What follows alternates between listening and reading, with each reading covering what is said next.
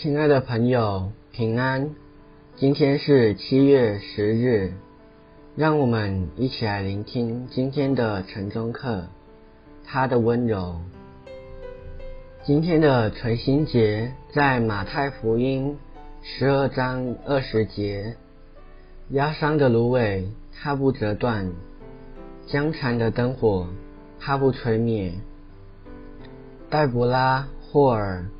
始终不肯放弃，她努力说服丈夫罗恩，和她一起到当地的教会做志工。在那里，他们认识了丹佛，一个经常会突然失控攻击人的街友。然而，透过黛博拉的耐心和温柔。上帝突破了丹佛的心房，赢得了他的心。罗恩和丹佛成了终身好友。当黛博拉因癌症过世时，丹佛在他的葬礼上大力见证了他的服务如何影响并改变了他的人生，使听者无不动容。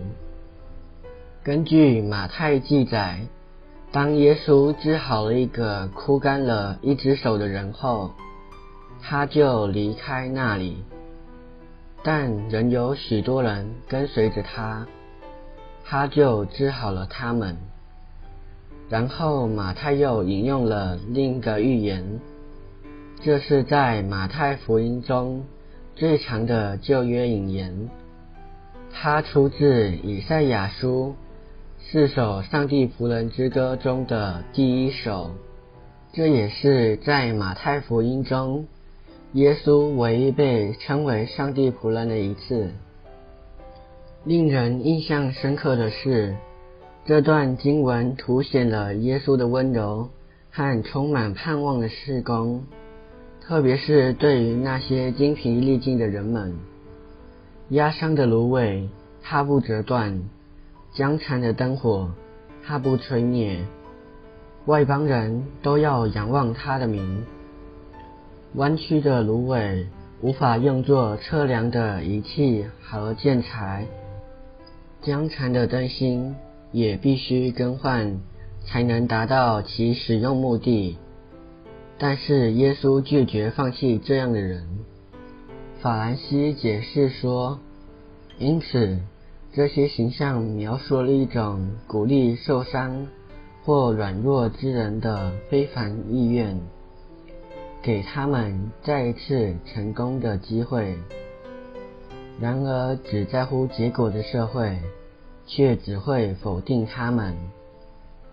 在这里，马太发现了另一幅肖像，呈现出耶稣的温柔和谦卑。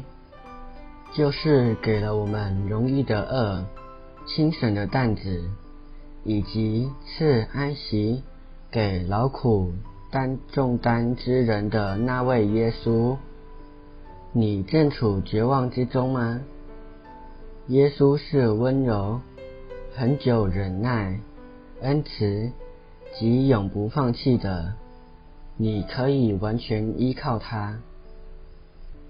让我们一起来祷告，亲爱的耶稣，你是关心我们、疼爱我们的主，你深知我们所承受的重担，也体谅我们内心的软弱。你总是陪伴着我们走过人生的低潮，使我们因着你重新有盼望。我们从心中发出对你的感谢，谢谢你。祷告奉耶稣的名，阿门。